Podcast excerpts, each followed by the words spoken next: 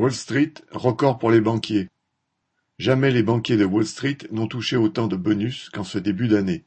Ils se sont partagés 45 milliards de dollars.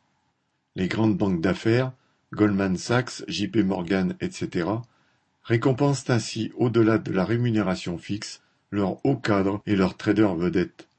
Un montant déjà considéré comme historique leur avait été versé au titre de l'année 2020, en pleine pandémie, alors que l'économie mondiale vacillait et que les travailleurs perdaient leurs emplois par millions. Mais pour 2021, il dépasse de 21% le record de 2020. L'économie va de crise en crise. Après la récession de 2020, elle a rebondi de façon très chaotique avec des pénuries, des problèmes de logistique, une inflation qui démarre et qui persiste, les guerres et tensions internationales qui handicapent la production. C'est sur ces sables mouvants que la spéculation redouble que les grandes entreprises mondiales enregistrent des bilans financiers flatteurs. Les records de la bourse de New York, dont les retombées réjouissent les banquiers, en sont le reflet.